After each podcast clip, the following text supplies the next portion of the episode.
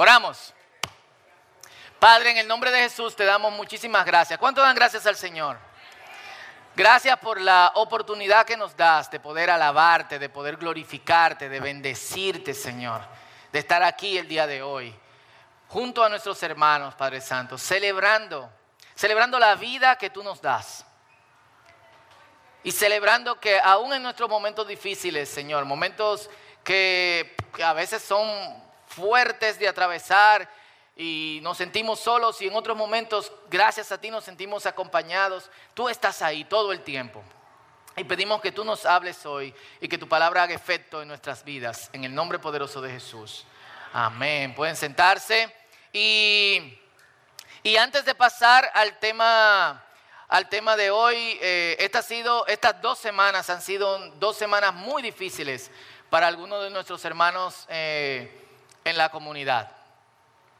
Y, yo quiero aprovechar solamente un, par de minutos, porque a veces uno viene de guañingao y no necesariamente, aunque la palabra de Dios siempre hace su, siempre hace su trabajo, quizás no presta atención porque eh, hay cosas por las que uno atraviesa, hay un duelo, hay preguntas, hay pensamientos y todas esas cosas, la palabra de Dios nos anima a, sacarlas a tenerlas, no a evitarlas. E, esa cuestión de que el cristiano siempre tiene que estar en victoria, yo me acuerdo la seña de, donde yo crecí. ¿Cómo te está, hermano? Y uno cuando era nuevo era como, versión meme, en victoria. Eh, y no siempre se está en victoria. Eh, a veces uno está como, como dice también la palabra en, en 2 de Corintios capítulo 6, derribado, pero no destruido. ¿Quiénes han sentido así? Como en el piso. Y pásalo hermano, de que cantando me hace feliz, que, que te levante y tú como que, en serio. Entonces, eh, no te sienta mal porque está pasando por ese proceso de tristeza y de oscuridad. El Señor está ahí contigo. Y no sabemos por qué pasan esas cosas. La culpa no es del Señor. ¿Ok? Y eso es muy importante. Yo, yo el año pasado inicié una campaña anti la voluntad del Señor es que estemos jodidos. Porque cada vez que te pase algo mal, alguien te dice, ¿es la voluntad del Señor? ¿O no? ¿Y por qué no te lo dicen en lo bueno? Y desde ahora yo estoy enseñando a mis hijos, si yo me muero, no le eche la culpa a Dios. Me morí, todo el mundo tiene que morirse. Dale gracias a Dios. Sufre, llórame. Te voy a ver desde el cielo. Si no me llora, te voy a mandar un granizo. Pero ten en cuenta que el ser humano tiene que pasar por momentos difíciles. Y esos momentos difíciles, si bien Dios lo permite, Dios no los provoca. Y quizá algunos vinieron de congregaciones en donde esto es la soberanía de Dios eh, y, gracias Señor porque todo lo hace y Satanás no existe, Dios hace lo malo y hace lo bueno. Aquí no somos así. Y no somos así porque no es lo bíblico. Entonces, hermanos, tienen todo nuestro apoyo los que están pasando por momentos difíciles, por momentos tristes. Busquen a otros para orar, no están solos. Precisamente eso conecta con el mensaje de hoy. Y Dios está contigo, aún en medio de ahí. Dile a Dios lo que tú estás sintiendo y lo que tú estás pasando. No es malo eso. No es malo quejarse delante de Dios. La mitad de los salmos, el 58% de los salmos son de lamentaciones. Y eso es porque el 58% de nuestra vida es problemática. En algunos más, algunos dicen que los salmos se equivocaron, deberían meter un poquito más. Pero los saltamos esos salmos y leemos otros salmos como más feliz y más alegre. Y está bien. Pero esos salmos nos enseñan a que Dios escucha, sea cual sea tu oración, Dios está por ti. Y yo quiero que tú entiendas eso hoy. Amén. Dale un aplauso fuerte al Señor. Y ahora empieza el mensaje, así que lo que hacen conteo empezó ahora. Eh, estamos en una serie que se llama ADN. Y hemos atravesado prácticamente todos menos dos. Eh, la semana pasada estuvimos eh, hablando sobre, sobre servicio con Cristian, con tres hermanos que nunca usamos, casi nunca usamos para, para predicar y que debemos considerarlo. Son muy buenos eh, hablando y creo que hablaron al corazón de muchos de, de nosotros. La semana anterior hablamos sobre adoramos a Dios con pasión. Eh, y hoy vamos a estar hablando sobre relacionales. Estas cosas, si tú eres del círculo, todas estas cosas tenemos que memorizarlas e interiorizarlas. Esto es lo que somos.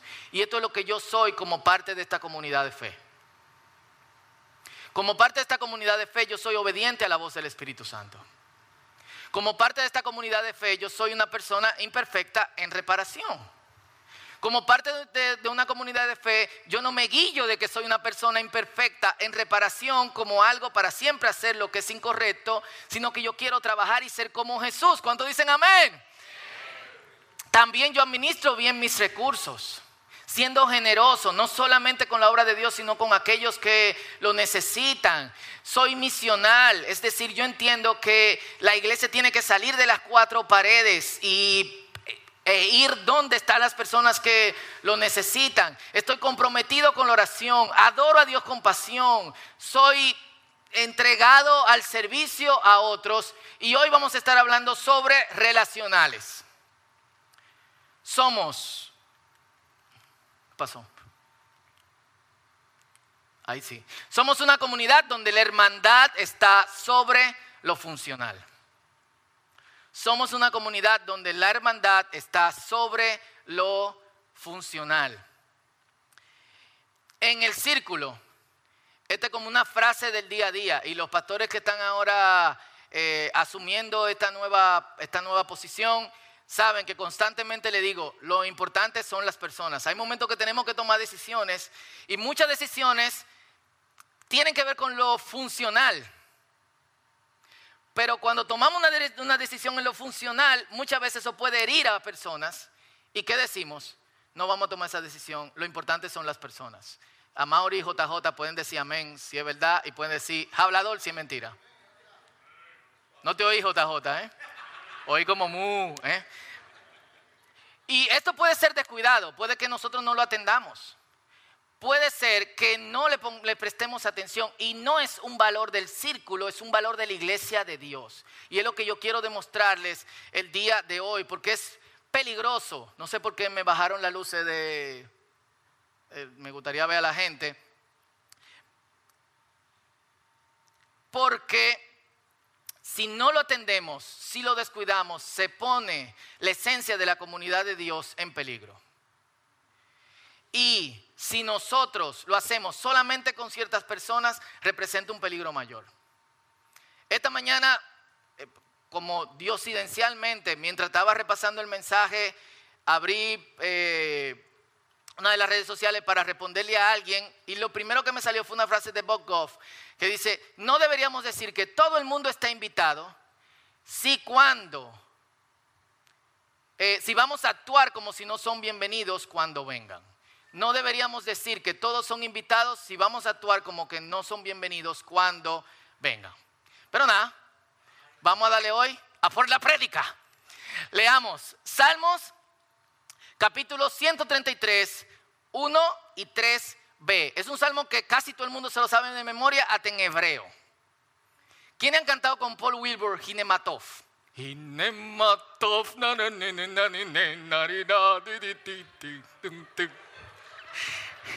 Mirad cuán bueno y delicioso es.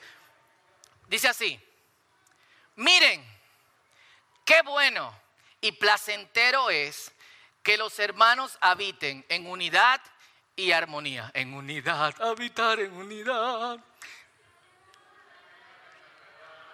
En unidad, habitar en unidad. Ajá. Dice, y quiero que le presten atención a esta segunda parte, porque ahí el Señor ordena. Y este ordenar no es de arreglar, es de mandar. Demanda no de enviar, sino de comandar. Que haya bendición y hay vida eterna. Lo leo de nuevo. Miren qué bueno y placentero es que los hermanos habiten en unidad y armonía, porque ahí el Señor ordena que haya bendición y hay vida eterna. Y yo sé que en la mente de mucha gente aquí está haciendo cortocircuito el hecho de que el Señor ordena, como la mayoría, ¿quiénes crecieron leyendo Reina Valera? Levante su mano ahora, la una, la dos, la tres. ¿Quiénes la leen todavía? Este pasaje es súper conocido. Lo cantamos, lo memorizamos. Todos hemos ido a cultos, a cultos o eventos cristianos donde la persona que se para cuando ve a todo el mundo dice, wow, qué chulo. Como dice la escritura, miren cuán bueno y cuán delicioso es que los hermanos habiten juntos en armonía. ¿Cuántos dicen amén? Amén. Y uno está como fufu, uno tiene el versículo aquí, súper conocido, pero súper no aplicado. Porque la comunidad cristiana no está resumida en el par de horas que pasamos juntos en la semana. De hecho, Dios quiere que la comunidad cristiana sea una realidad de nuestro día a día. Y es a eso que vamos, eh, que vamos hoy. Y esta unidad y esta comunidad se define como placentera. En otras versiones como deliciosa, como mmm, qué chulo que habitemos juntos y en armonía. ¿Por qué? Porque son gente ápera. Porque son lo más espectacular que hay. Eh, yo no sé, hay siempre hermanos así como súper eufóricos y cuando te saludan como, wow, qué espectacular tú eres. Tú quieres como que, una, dos, tres, cuatro, cinco, seis. Porque son los principitos y princesitas del Señor. yo he visto los carros de algunos que tienen princesa del Señor. No, no, es placentero porque es la voluntad de Dios. Y todos nosotros consideramos la voluntad de Dios como qué? Buena y perfecta. Romanos capítulo 12, versículo 2. La voluntad de Dios para ustedes, ¿cómo es? Buena, agradable y perfecta. Todo lo que sea la voluntad de Dios, yo lo voy a hacer. Y yo me voy a deleitar, yo me voy a sentir bien, yo voy a sentir placer en la voluntad de Dios, porque es lo que mi Padre quiere para mí. Todos los rabinos de la época de Jesús buscaban, se llamaban Tanaim, buscaban de alguna u otra manera resumir todas las leyes del Antiguo Testamento, son 613 leyes, todas las leyes en una super ley, en un super mandamiento que le llaman Kelal. Y así los rabinos que seguían a uno que, que se le dice Bet Hillel o casa de Hillel entendían que toda la ley se resumía en este super mandamiento, Levítico capítulo 19, versículo 18. Ama a tu prójimo como a ti mismo. Yo soy el Señor, como firmando. Y la casa de Gilel entendía que todo se resumía ahí. Pablo, que seguía los preceptos de, esta casa como, judío, de esta tendencia rabínica, en Romanos capítulo 13, versículo 8 dice, porque el que ama al prójimo cumple qué? Toda la ley. El que ama al prójimo cumple toda la ley.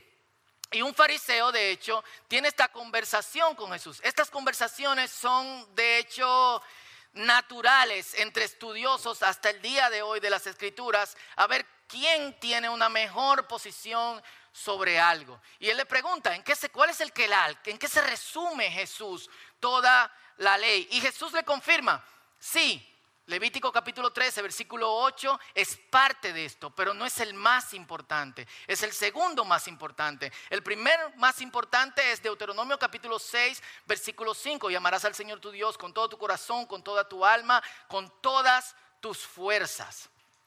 Y aquí lo dice Mateo capítulo 22, versículos 37 al 40. Jesús le respondió, amarás al Señor tu Dios con todo tu corazón y con toda tu alma y con toda tu mente. Esto para los que dejan la mente en la puerta cuando se congregan, ya lo saben. Este es el primero y más importante mandamiento. Y el segundo es semejante al primero. Amarás a tu prójimo como a ti mismo. De estos dos mandamientos depende toda la ley y los profetas, es decir, toda la Biblia. ¿Cómo te va con eso?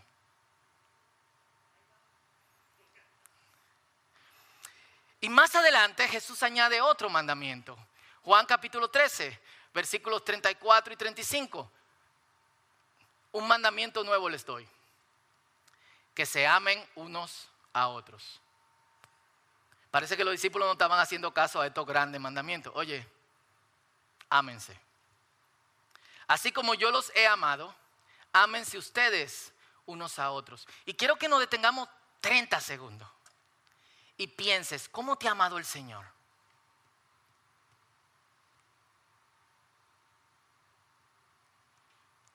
O sea, piénsalo honestamente. ¿Cómo te ha amado el Señor?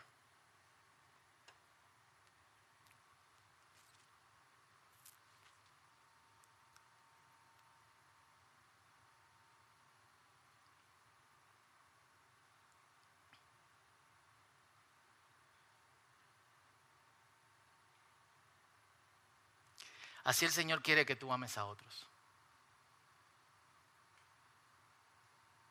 Gente, hay momentos en que yo estoy esperando algo, y yo sé que a ustedes le ha pasado también, pero me voy a poner de ejemplo porque vaya.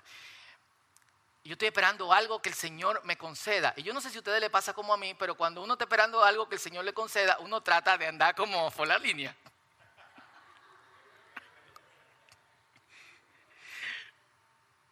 Y de repente como que uno ve algo que, qué sé yo, una línea más atractiva y salta y dice, oh, Dios, el Señor no me da eso. Y cuando tú llegas al final, el Señor te lo da.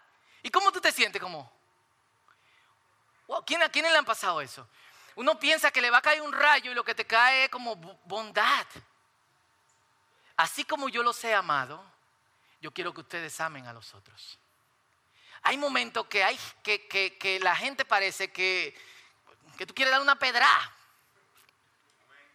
Pero el Señor quiere que tú le desbordes de amor. Esto es difícil y es sobrenatural. Por eso el Señor le da ese mandamiento a quienes Él les ha mostrado su amor y están llenos de su espíritu. Sin llenura del espíritu no podemos hacer esto.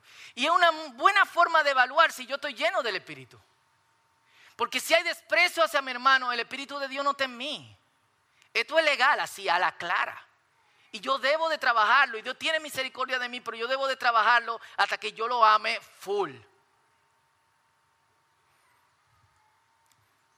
Y sigo, no lo hemos leído completo. Dice, así como yo los he amado, ámense ustedes también unos a otros. En esto conocerán que todos, todos que ustedes son mis discípulos, si se aman unos a otros. Ese es el distintivo. Y volviendo al texto que decimos hoy, se recita solamente cuando estamos en un culto, en una actividad cristiana y se junta un buen grupo de gente, pero es mucho más de ahí. Es mucho más de ahí porque lo que la palabra que usan no es congregarse, sino habitar. Es una cuestión mucho más profunda. Es una interacción continua. Obviamente no va a matar a todo el mundo en la casa de todo el mundo todo el tiempo, pero el Señor quiere que lo que nosotros, la unión que nosotros tenemos salga de aquí. Y se muestre también allá afuera. ¿Cómo la gente de afuera va a ver que nos amamos si solamente nos amamos cuando la gente de afuera no está con nosotros?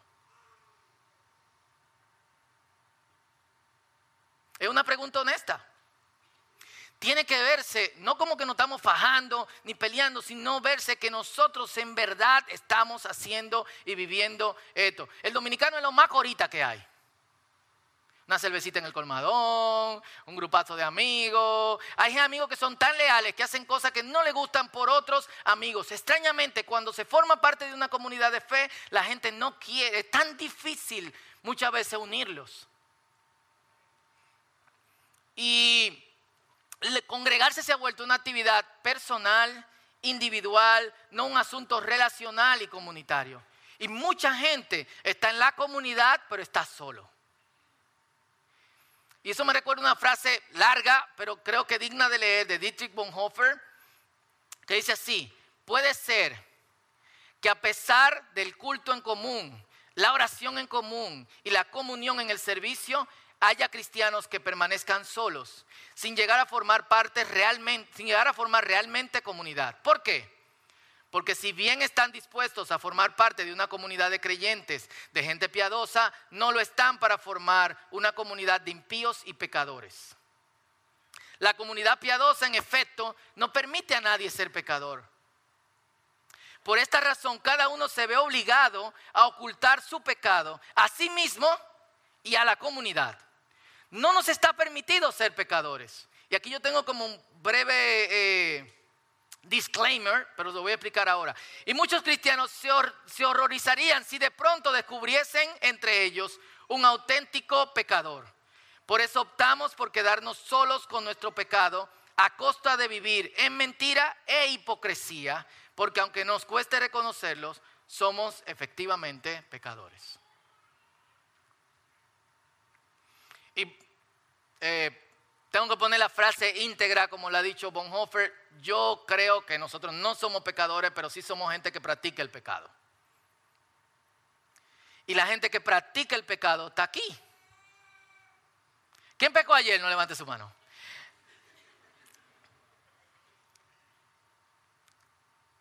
Eh,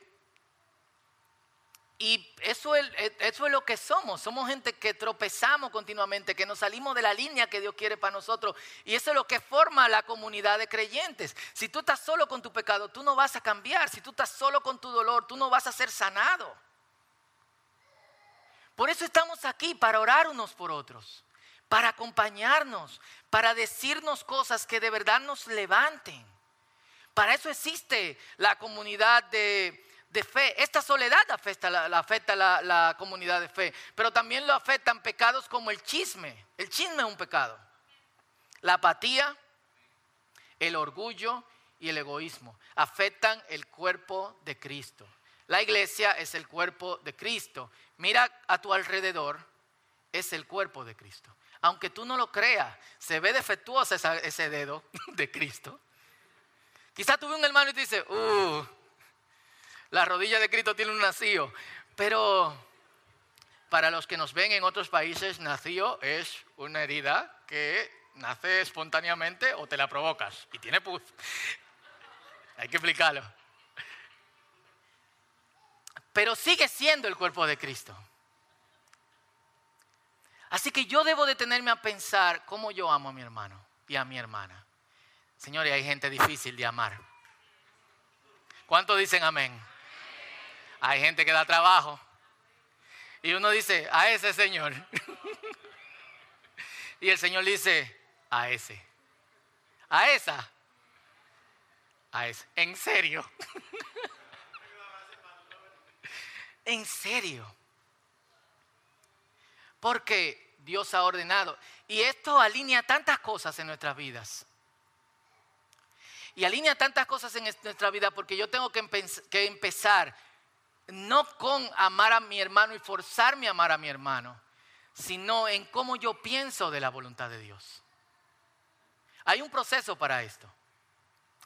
Y sigue el, si este sentimiento continúa, realmente el Espíritu de Dios está en mí. Son preguntas honestas que tenemos que hacernos.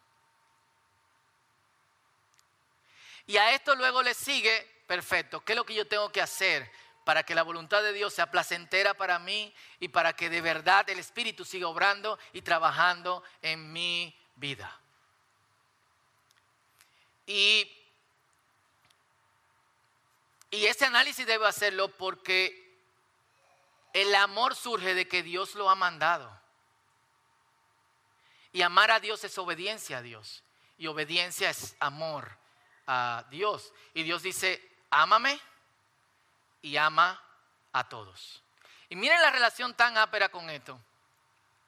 Que cuando obedeces lo que Dios ordena, entonces Dios ordena, manda, no en el sentido de enviar, sino en el sentido imperativo de la palabra, que haya bendición.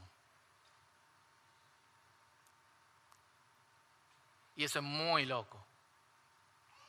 Que haya bendición. Porque ahí el Señor ordena que haya bendición y haya también qué? Vida eterna. ¿Qué arreglo tenemos que hacer en nuestra vida para que esto sea real? Y yo empezaría por este punto, o sea, ¿qué arreglo yo tengo que hacer en mi vida para que esa voluntad de Dios sea placentera para mí? En todo tiempo y en todo momento. Y quizás eh, pensar en los textos duros. El que no ama a su hermano no ama a Dios. Dice primera de Juan, porque si no amas a tu hermano a quien ves, ¿cómo vas a amar a Dios a quien no ves? Y parece que lo saltamos. El que no ama a su hermano, y esto es más fuerte todavía, está en pecado. ¿Por qué? Porque está desobedeciendo la misma ley de Dios.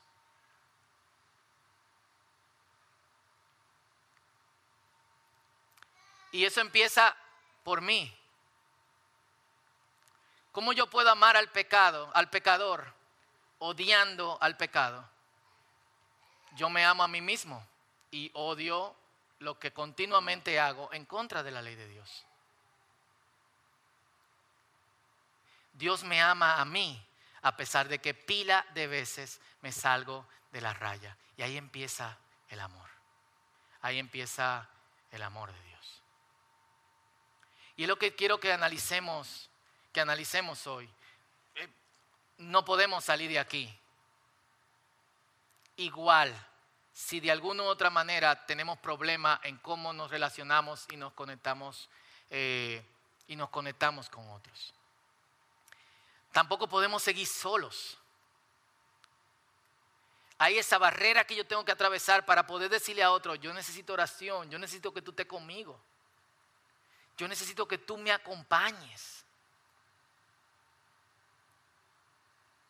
Y tenemos que abrirnos y empezar a aprender a, obviamente no vamos a estar abriendo nuestra herida a todo el mundo, pero a quienes dentro de la comunidad yo puedo decirle, wow, ora por mí, estoy desbaratado. Ora por mí, no puedo, no, no, estoy continuando, no estoy siguiendo. Y nos toca a nosotros, a cada uno de nosotros, no mirar a esa persona con sospecha, no mirar a esa persona con, ah, con desprecio, sino mirarla con el mismo amor que Dios nos mira a nosotros cuando vamos delante de Él y le decimos, estoy desbaratado. Cuando vamos delante de Él y decimos, Señor, perdónanos, yo no lo quería hacer, pero otra vez, otra vez, yo no sé cómo tú me perdonas, pero dame un chance de nuevo con esa misma mirada es que Dios quiere que nosotros veamos a otros. La cuestión es, pidámosle a Dios ahora, humillémonos delante de Dios para que esto cambie. Y no solamente en nosotros, sino en todo lo creyente que nosotros vemos.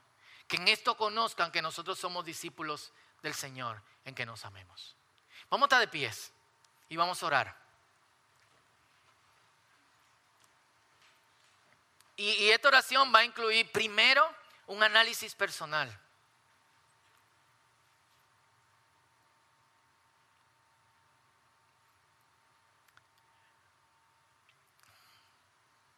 Y puede ser que el análisis sea duro,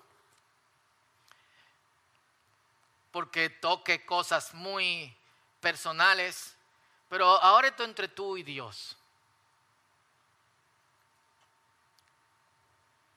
Porque el propósito del Señor cuando nosotros nos unimos como comunidad de fe no es solamente que eh,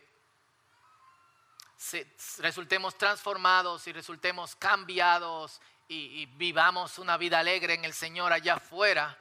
El propósito del Señor es con nosotros formar una comunidad, un pueblo. Y si leemos en Apocalipsis capítulo 5 y capítulo 7, estamos toditos nosotros cantando juntos por lo que Dios ha hecho en nuestra vida, vestido de blanco. Y burlándonos de Satanás mientras cae el infierno. Yo me voy a reír de Satanás, lo siento.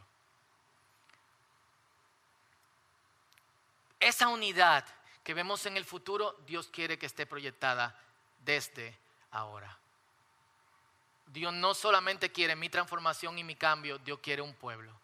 Y ese pueblo somos nosotros. ¿Cuántos dicen amén? Pero ese pueblo necesita unidad. Y esa unidad se logra cuando nosotros entendemos la voluntad de Dios en todo lo que se resume la Biblia. Amarlo a Él, amar a otros. Así que tómate un minuto, dos minutos y analízate. ¿Qué cosas impiden que tú ames a otros? Que tú te conectes. Hay personas que están en el espectro extremo donde no hacen conexión con absolutamente nadie. Hay personas que están quizás en el centro y hacen comunidad con dos o tres, pero no con el resto. Y hay personas que están en el otro extremo, solamente hacen comunidad en los dos o tres horas que nos vemos durante, durante la semana. Dios quiere algo más de ti. No lo digo yo, lo dice la palabra y ustedes lo vieron. Así que hagamos este análisis y pidámosle a Dios, Señor, después de hacer este análisis, vamos a orar juntos, Señor, ¿qué es lo que, qué es lo que tenemos que hacer para que tu espíritu habite en nosotros? Para que yo entendiendo el profundo amor que tú tienes por mí, me, deleite, me, sienta bien, sienta placer en hacer tu voluntad. Y esa voluntad incluye que yo ame a otros, incluyendo los no amables.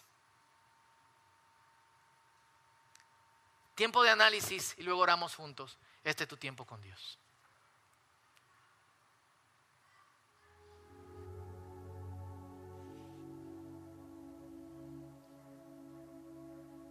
No desperdicies este tiempo. Usualmente cuando estamos en silencio nuestros pensamientos van a lo que tenemos que hacer esta tarde o después del culto o organizar la semana u organizar la semana. No, pon tu mente en orden.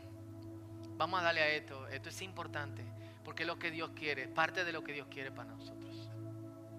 De tu tiempo con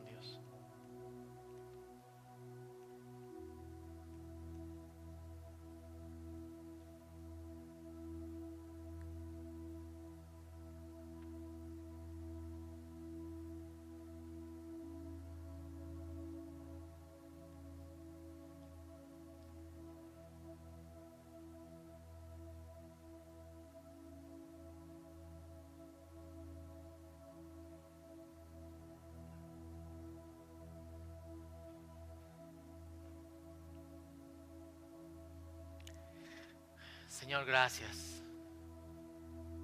Y empezamos con tu amor. Queremos reflexionar en la forma en que tú nos amas a nosotros. Y no, no tenemos nada en particular ni especial. Lo único que nos hace especial es tu amor. Y tu amor nos bendice solamente por ser. ¿Cuántos dicen amén? ¿Cuántos son bendecidos por el amor de Dios?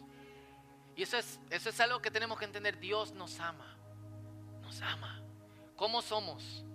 Y es tan perfecto que no quiere que seamos otra cosa para empezar a amarnos.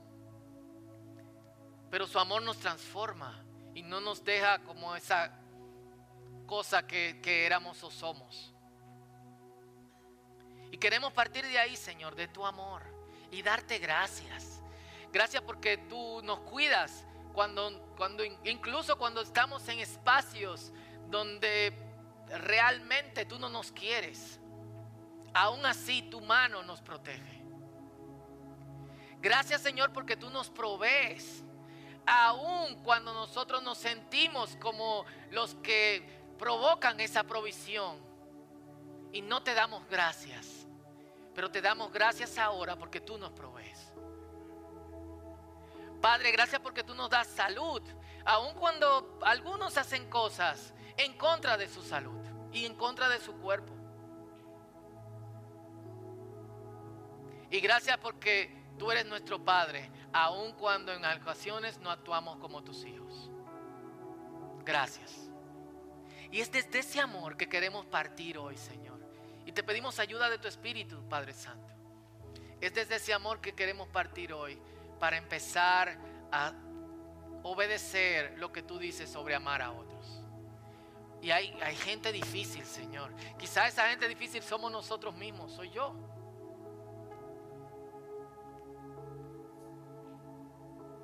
Si soy yo esa dificultad, Señor, te pido que por favor me ayudes a abrirme más. Si son otros, te pido que me ayudes a pesar de lo que son. Porque me pides que ame como tú, Señor, me amas.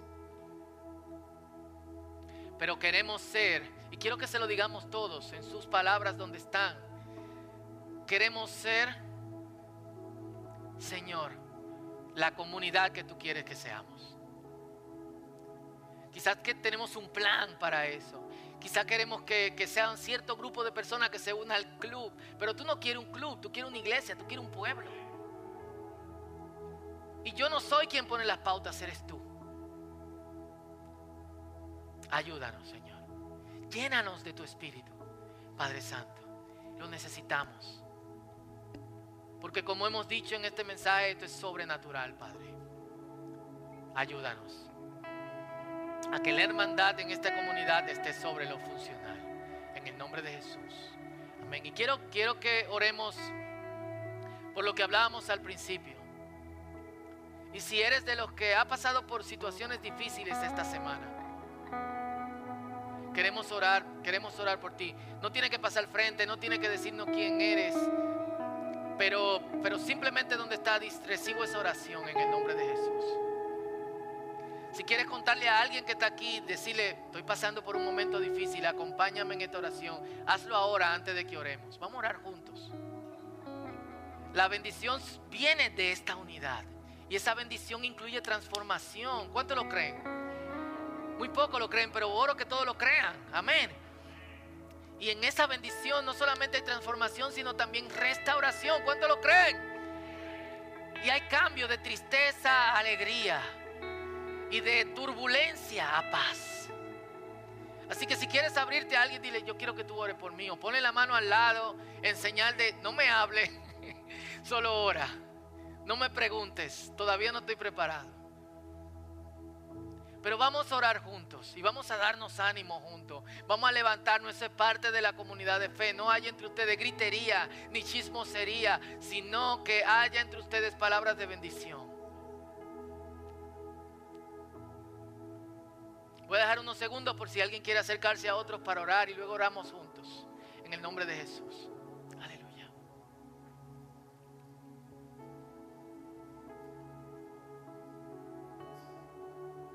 Santo eres, Señor. Oremos, Señor, en el nombre de Jesús. Hay, hay tanto dolor en medio de nosotros. Y quizás de, no de todos, pero de un grupo de, personas. Algunos lo sabemos, otros Quizás están como, como la frase que leímos, solos con su dolor. Eh, rompe esto, Señor. De modo que, que nuestra unidad se vea en cómo nos apoyamos, en cómo bendecimos. Y no solamente de palabras, sino de acción, Señor. En cómo levantamos. Y empezamos con oración, Señor, pidiéndote en el nombre poderoso de Jesús que levantes a los quienes están caídos que des alegrías a los corazones tristes que están aquí con nosotros. Algunos no han venido, Señor, de, los que han pasado por estos momentos difíciles que conocemos, pero pedimos que donde estén tú puedas, Señor, darle este sentido de paz. Otros están en tiempos turbulentos por el trabajo, por relaciones difíciles, por la situación del mundo, por las noticias. En el nombre poderoso de Jesús, te pedimos que tu paz, que sobrepasa todo entendimiento, venga sobre tus vidas, Señor. Y te pedimos que tú lo ministres, no lo ministro yo, que lo ministre tu Espíritu Santo en el nombre poderoso de Jesús. ¿Cuántos dicen amén? Y que tú traigas paz, que tú traigas transformación, que tú traigas restauración, Señor. Que esa sea parte de la bendición que tú envías a un pueblo unido. En el círculo queremos ser unidos. Pero no solamente oramos por el círculo, oramos por otras comunidades de fe, Señor. Oramos por la comunidad de fe que nos ven con desprecio porque somos el círculo. Oramos, Señor, por, por otras comunidades de fe que se sienten aisladas de otras porque se sienten los mejores. Son nuestros hermanos y los abrazamos en el nombre poderoso de Jesús. Oramos por otros creyentes, Señor, que se sienten solos en este momento, para que se sientan acompañados. Envíanos ahí, Señor, y dale la apertura para recibirnos. Pero también ayúdanos a abrirnos, Señor, para oración, para restauración, para ayuda. Gracias. Gracias porque tu pueblo existe. Por tu iglesia, Señor, en todo el mundo y en todo lugar. En el nombre poderoso de Jesús. Amén. Dale un aplauso fuerte al Señor. Un aplauso fuerte al Señor. Aleluya. Dios te bendiga y alabamos a Dios con fuerza. Gracias por escuchar.